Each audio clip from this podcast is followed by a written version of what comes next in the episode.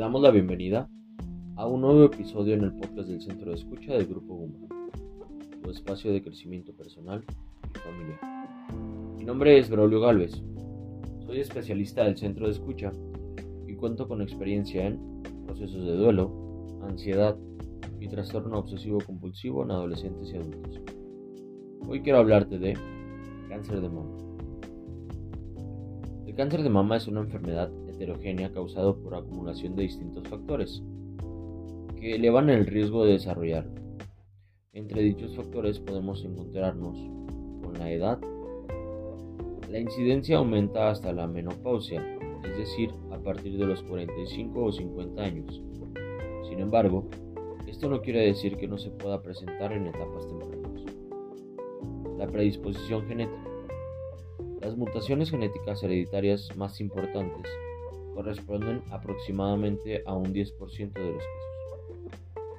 Por otra parte, el cáncer familiar comprende un aproximado del 20% de los casos. Los factores hormonales se relacionan con las hormonas reproductivas femeninas, como el inicio de la regla en edades tempranas, aproximadamente entre los 10 años, la nuliparidad, es decir, no tener hijos, la edad tardía en el primer embarazo, se presente a partir de los 35 años, la menopausia tardía, así como la obesidad y tratamientos hormonales. También puede ser por factores ambientales, es decir, la exposición a radiaciones. Los malos hábitos, como el consumo de alcohol, tabaco, poca o nula actividad física, así como el consumo de grasas saturadas. Estos factores mencionados anteriormente provocan un desarrollo acelerado, desordenado y sin control en las células del tejido mamario, formando así neoplasias o lo que mejor conocemos como tumores, las cuales pueden invadir el tejido vecino y así hacer metástasis, es decir, regarse a otros órganos del cuerpo. Los signos y síntomas del cáncer de mama van a depender del tamaño del tumor. Los principales son un tumor en la glándula mamaria, la región de la axila o en la clavícula. Generalmente no duele. El pezón o la piel suelen retraerse o pueden verse como si estuvieran invertidos.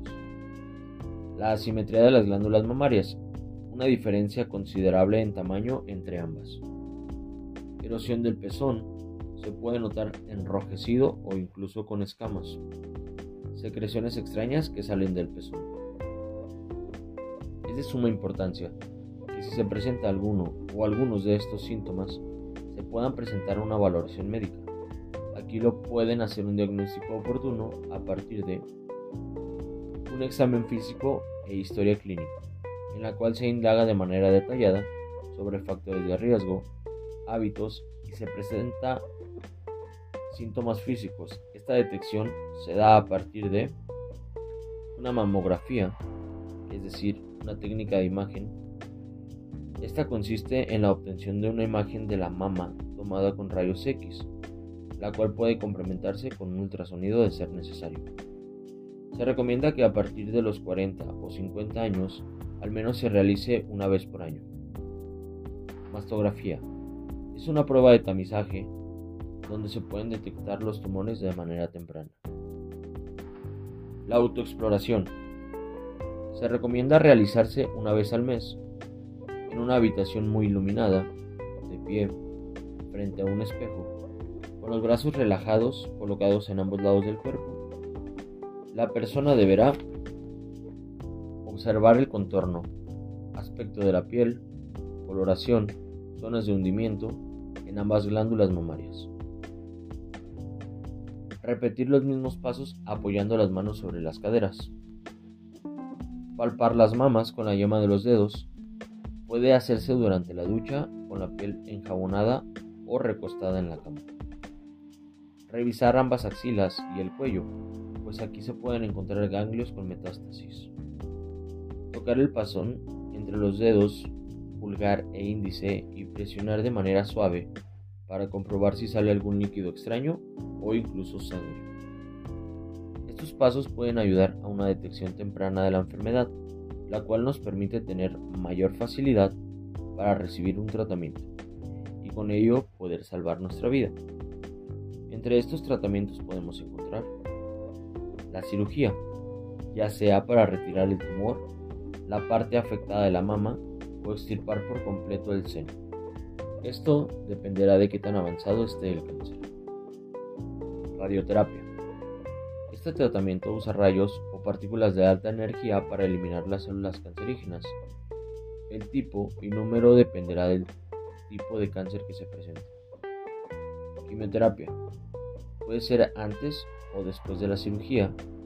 Se administra medicamento a través de la vena con la intención de eliminar las células malignas. Terapia hormonal. Se administra el medicamento vía oral para eliminar las células malignas o reducirlas.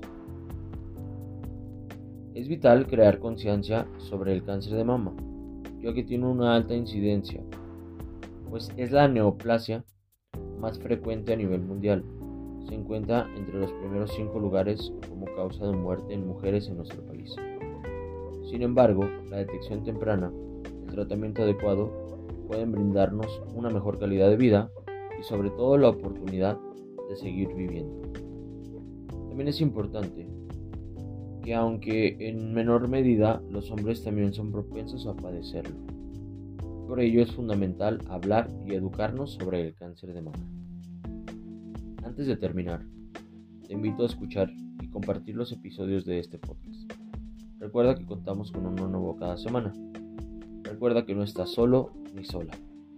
Puedes llamarnos o enviar mensaje al celular 33 16 04 14 06. Nuestra línea de escucha se encuentra disponible para ti todos los días de la semana en un horario de 11 de la mañana a 10 de la noche. Por hoy nos despedimos, agradeciendo el compartir estos minutos contigo. Mi nombre es Braulio Galvez y te dejo mi número celular para resolver tus dudas. 33 34 66 19 84. Recuerda que en el centro de escucha del Grupo Guma contamos con especialistas que pueden brindarte orientación y apoyo emocional para una mejor calidad de vida.